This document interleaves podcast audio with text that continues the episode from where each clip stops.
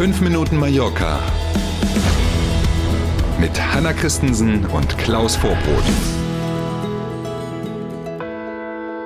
Es ist Dienstag heute, der 6. Juli. Schönen guten Morgen.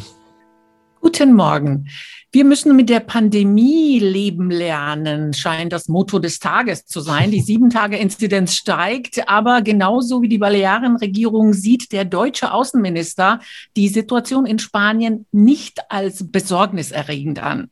Das werden Touristiker und Urlauberinnen und Urlauber gleichermaßen gern gehört haben, was Heiko Master gestern bei seinem Besuch in Madrid gesagt hat.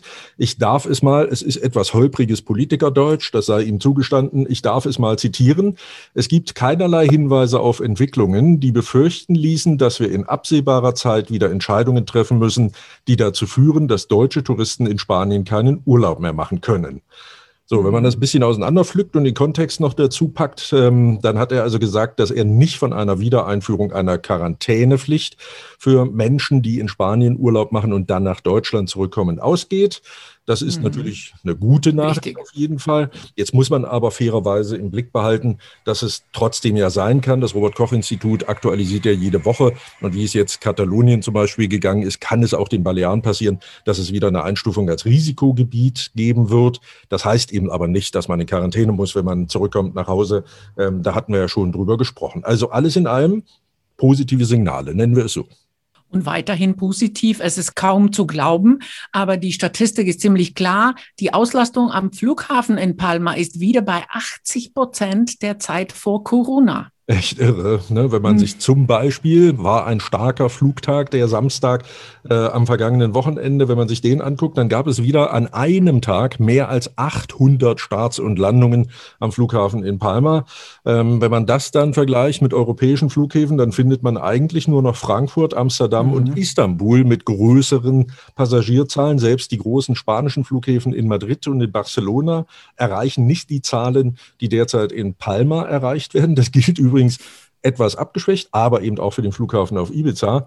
Ähm, und immer da, wo Licht ist, ist auch Schatten. Ne? Man merkt also im Moment, dass viel los ist am Flughafen, unter anderem auch daran, dass die Schlangen bei der Gesundheitskontrolle, bei der Einreise, ja. wo man also den QR-Code einlesen muss und unsere ähm, Freunde aus Großbritannien, die zum Urlaub machen, herkommen, ihren PCR-Test zeigen müssen, da bilden sich jetzt entsprechend, wenn eben zeitgleich viele Maschinen kommen, doch auch wieder deutlich längere Schlangen. Muss man einkalkulieren. Sonderregeln für die Gastronomie gelten jetzt auch in Magaluf. Diese Regeln kennen wir ja schon. Keine Stehtische sind zugelassen in der Gastronomie. Maximal zehn Personen sitzen außen an einem Tisch. In Innenräumen dürfen insgesamt nur maximal 100 Personen sein, auf Terrassen maximal 200 Personen. Diese Regeln gelten ja schon, wie man so schön sagt, am Ballermann, also in El Arenal und auch in einer Partyzone auf Ibiza und jetzt eben dann auch ähm, in Magaluf. Und so konnte man jedenfalls gestern die Vorzeichen aus der Regierung deuten, möglicherweise auch im Zusammenhang mit den anstehenden Halbfinal- und dann Finalspielen mhm. bei der Fußball-EM. Spanien noch drin, England noch drin, will man gegebenenfalls gegebenenfalls kurzfristig auch weitere Maßnahmen noch beschließen. Wir behalten das auf jeden Fall im Auge. Und wir sind beim Wetter. Es geht weiter mit der Hitzewarnung. Äh, bei mehr als 35 Grad raten die Experten zum Sport nur frühmorgens oder spätabends, viel Wasser trinken und generell unnötige Anstrengungen vermeiden. Ich sage nur, sie ist da. Und zwar idealerweise von 9 bis 19 Uhr. Ne? Hat möglicherweise die Chefin oder der Chef was dagegen. Das muss man dann entsprechend mal klären. Also nicht zu viel bewegen heute und die Sonne genießen. Wir wünschen erstmal einen schönen Dienstag und sind morgen früh wieder da. Bis dahin.